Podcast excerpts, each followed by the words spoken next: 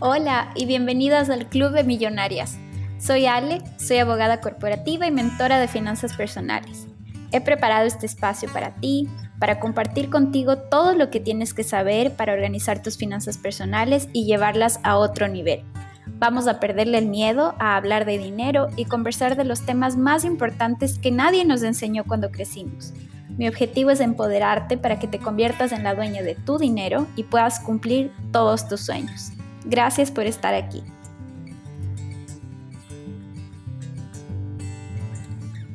Capítulo 2. Método para superar la ansiedad que te producen tus finanzas. Este capítulo está inspirado después de una conversación que tuve con una de mis amigas esta semana, en donde me decía que pensar en sus finanzas le daba ansiedad. Y me puse a pensar porque es algo muy recurrente. Yo también estuve ahí hace un par de años, tenía una ansiedad tremenda, ya les conté en el capítulo anterior la ansiedad que me daba al recibir mis estados de cuenta, por ejemplo, y prefería simplemente no atender nada y simplemente seguir con mi vida. Y creo que cuando se quiere realmente solucionar un problema se debe ir a la raíz y buscar la verdadera raíz de esa ansiedad que nos, es lo que nos va a ayudar a superarla. Me parece que una de las causas más comunes de esta ansiedad es la expectativa. Esa expectativa de lo que deberíamos tener, cuánto dinero tendríamos que tener a tal edad, que si debo estar viviendo en una casa propia o arrendada, que ya tengo que tener carro propio, cuántos viajes voy a hacer en el año, etc. Por el contrario, no tener deudas, ahorrar cierta cantidad al mes, estar invirtiendo, en fin. Puede ser que estas expectativas vengan de la educación financiera que tuviste, de cómo te enseñaron que el dinero se debe manejar o incluso lo que no te enseñaron, y cómo nunca aprendiste cómo se debe manejar el dinero. ¿Será que esta expectativa también puede venir de lo que la sociedad nos dice que tendríamos que tener hoy? Ah, es que si ya tengo 30 años debería tener mi departamento propio, o no debería tener deudas porque tengo un buen sueldo entonces creo que necesitamos revisar qué realmente es lo que nos está causando esa ansiedad. He tenido clientas que en el pasado no han querido enfrentar a su situación para no tener que dejar de hacer lo que su círculo social hace. Entonces, a pesar de no tener dinero en su cuenta, abusan de la tarjeta de crédito para no perderse los almuerzos semanales en restaurantes caros o los viajes inesperados de fin de semana. Me parece que necesitamos sincerarnos con nosotras mismas y tener claro cuáles son nuestras expectativas de nuestra realidad con el dinero y cómo queremos manejarlo. Creo que la comparación es otra terrible causa de ansiedad. Compararnos con una amiga que está viajando todos los meses o que se compra ropa todas las semanas o incluso con esa amiga que ya está lista para invertir en la bolsa mientras nosotras estamos llegando al final de mes con las justas. Otra causa fuerte de ansiedad es la condenación social a tener deudas. Y esto es algo que realmente eh, me molesta, como que si tener deudas fuera lo peor del mundo. Como ya les he dicho, los préstamos y las tarjetas de crédito son herramientas financieras fantásticas cuando son bien utilizadas. Y bueno, si no las supimos utilizar bien antes, tampoco es el fin del mundo. Tratemos de ver nuestras deudas como un tema que tenemos que resolver y no como parte de una característica que nos define como personas. Ok, tengo esta deuda, esto es lo que puedo pagar, esto es lo que voy a hacer, este es mi plan, me va a tomar X años, X meses o lo que sea, y se va a terminar. Mi deuda no me define como persona. Y algo que veo en las finanzas tradicionales y que puede estar causándote ansiedad también, es que se fijan ciertas medidas de cuánto debes dejar de gastar o ahorrar o guardar cada mes.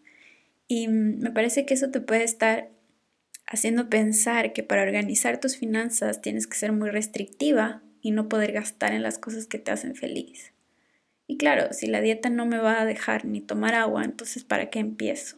No, en realidad no quiero que tengas la idea de que organizar tus finanzas personales significa dejar de usar tu dinero para las cosas que te gustan. Al contrario, organizar tus finanzas personales significa tomar decisiones inteligentes, que te permitan maximizar tu dinero para seguir aprovechando las cosas que te gustan y te hacen feliz, o incluso que tu dinero trabaje por sí solo, se multiplique y puedas llegar a tener cada vez más. Acuérdate de esto siempre, tu vida financiera, así como cualquier otro aspecto, es tuya, de nadie más. Entonces, para empezar a quitarnos de la espalda esta piedra gigante de la ansiedad, necesitamos respirar y no dejar que las expectativas de nadie más nos midan. Hoy quiero compartirte un método que me ha servido personalmente y tiene tres pasos. El primero es tomar la decisión. Decidir con todo tu corazón que ya no quieres seguir sintiéndote así. Aceptar que si estuviste viviendo con estas expectativas ajenas, eso se acaba hoy. Pienso que vivir con esta carga en la espalda es como saber que estás en una carrera cuesta arriba, con una mochila llena de piedras y sin mapa, totalmente perdida y abrumada. Entonces este primer paso se trata de tomar la decisión de quitarte esta mochila de expectativas que no te sirven, dejarla a un lado y buscar tu mapa. Para poder sacarte esta mochila, el segundo paso es fundamental, perdonarte y olvidarte de todo el camino que hayas recorrido con tanto peso. Justo estuve leyendo un libro de Gaby Bernstein estos días y ella decía que debemos aceptar que hasta las peores decisiones que hemos tomado en el pasado nos dan hoy la oportunidad de crecer y ser mejor versiones de nosotras mismas. Podemos tomar la decisión de ser una víctima de todo este camino recorrido o podemos percibirlo como lo que nos va a impulsar al cambio. Es nuestra decisión. Entonces, después de que decidimos quitarnos la mochila de piedras y nos perdonamos, el tercer paso será sentarnos un momento donde estamos y buscar nuestro mapa antes de arrancar la carrera. Cuando tomamos la decisión de buscar una alternativa, de repente todo se empieza a aclarar. El universo nos empieza a mandar miles de soluciones que probablemente ya estaban frente a nosotras hace mucho tiempo, pero que esta ansiedad y este peso no nos dejaban ver. Entonces, sentarte a buscar tu mapa es la puerta para entender tu situación financiera. Significa abrir tus cuentas, mirar qué tienes, cuánto debes, cuánto entra y sale cada mes, etc. Debemos quitarnos esta venda de los ojos y entender que esta costumbre que tenemos de vivir a mes a mes es algo cultural y no tiene por qué ser nuestra realidad. No se trata de que hoy vas a solucionar todo, mañana vas a estar sin deudas y pasado mañana abrir tu fondo de retiro y al día siguiente invertir en la bolsa. Esto es un proceso. Vamos a entender que a esa carrera que estamos entrando queremos entrar como unas reinas, entrenadas, hidratadas y con todas las herramientas posibles, porque la carrera no es de velocidad, es de resistencia. Y cuando una carrera es de resistencia, queremos también gozar el camino. Entonces, abrir esta puerta nos va a ayudar a empezar a construir unas bases sólidas para poco a poco ir conquistando la vida financiera que nos merecemos, un paso a la vez, una deuda a la vez, una meta a la vez. Estos días les pregunté en Instagram qué es lo que les daba ansiedad sobre su dinero y tuve unas preguntas súper interesantes que me gustaría responder aquí. Yo les pregunté, ¿qué les da ansiedad sobre el dinero? Y me decían, me da ansiedad no producirlo. Otra persona me dijo, me da ansiedad invertir. ¿Dónde y cómo? Entonces mi respuesta a estas dos preguntas es, si tienes dinero en tu cuenta de ahorros, no tienes deudas, Puede ser que te dé ansiedad que esté ese dinero ahí sentado, parado, sin producir. El primer paso es informarte cómo invertirlo. Entonces el mapa que tú vas a dibujar van a ser los primeros pasos que puedes dar para llegar a esa meta. Llamar al banco para preguntar qué fondos de inversión tienen, leer un libro de cómo se invierte, qué tipos de inversiones existen, etcétera, etcétera. Cuando estés dibujando el mapa, por más pequeño que parezca cada paso, ir cumpliéndolos te va a aliviar esa ansiedad. Vuelve a tu mapa las veces que sean necesarias. Otra pregunta o otra sensación de ansiedad decía no saber administrarlo bien y sobre todo gastar y que no pueda pagar lo que deba. Otra persona decía me da ansiedad organizarme mes a mes para que todo alcance. Y otra decía me da ansiedad administrarlo, siempre tengo algo que quiero comprar y me gasto. Para que esto no te dé ansiedad, debes comenzar a dibujar tu mapa. Organiza tus fondos por categorías para que sepas a qué categoría quieres darle más moneditas ten claro cuánto puedes gastar todos los meses para que no acumules una deuda. Hasta que seas una máster de tu presupuesto, te recomiendo que te ayudes con una aplicación o anotando tus gastos todos los días. De esta forma lo haces un hábito.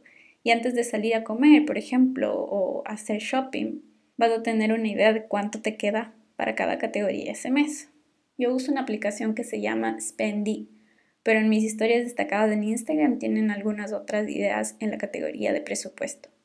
Otras personas me dijeron, me da ansiedad no tenerlo respecto al dinero, me da ansiedad que no me alcanza, me da ansiedad que el dinero no crece en los árboles. Y wow, esta última frase me llevó a un flashback fuerte. ¿Ustedes? Es verdad que el dinero no crece en los árboles, pero cuando estamos organizadas y sabemos lo que queremos y nos merecemos, estamos listas para recibirlo. Como les decía, una vez que nos sentamos a organizar nuestras cuentas, vamos a poder darnos cuenta de a dónde se está yendo nuestro dinero, lo que sea que tengamos. Si lo que tenemos no nos alcanza, preguntémonos por qué.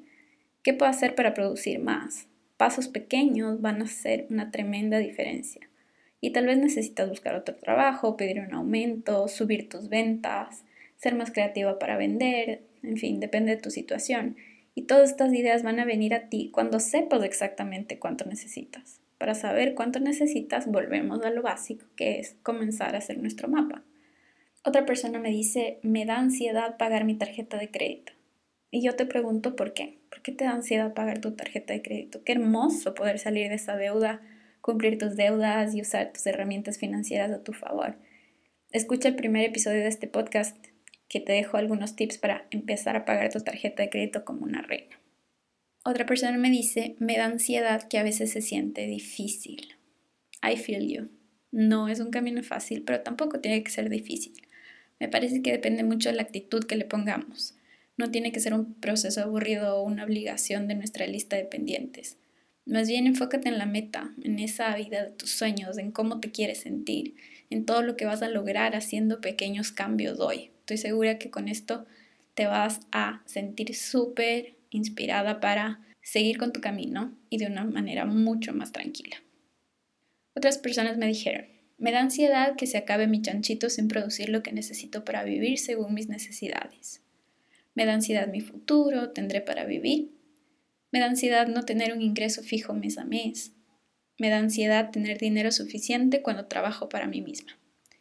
Me parece que lo chévere de organizar tus finanzas y hacerlo un hábito es que vas a poder tener una previsión de cuándo se está acabando o qué altos y bajos tienes y eso te va a dar una oportunidad de dibujar pasos extras en tu mapa para seguir produciendo o tomar decisiones inteligentes que te permitan mantener todo bajo control.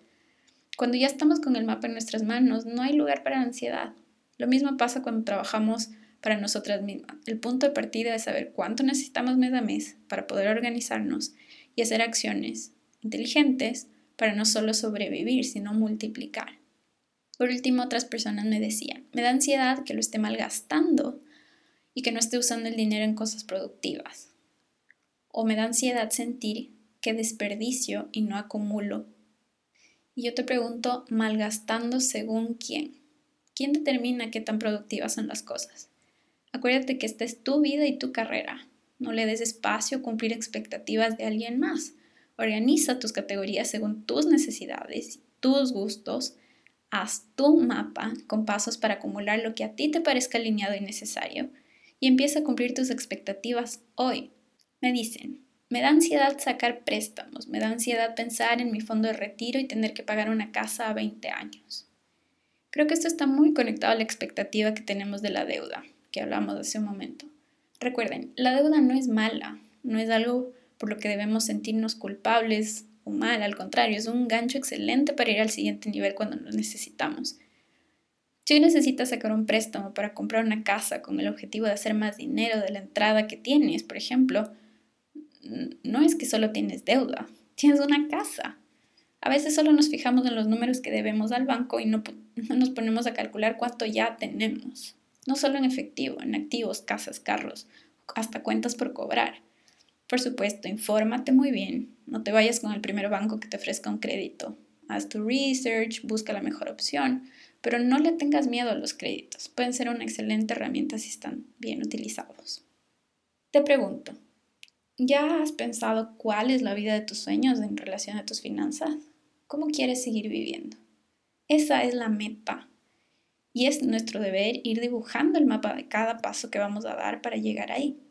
Recuerda, Quedarte donde estás hoy es la decisión que estás eligiendo tomar. Sí, no hacer nada también es una decisión.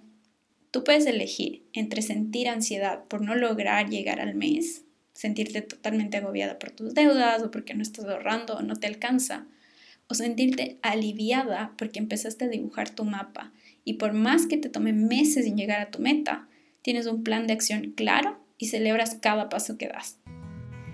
Eso ha sido todo por hoy. Estoy siempre pendiente de cualquier duda que puedas tener. Encuéntrame en Instagram como ale.elcidie o en la dirección que dejo en las notas de este podcast.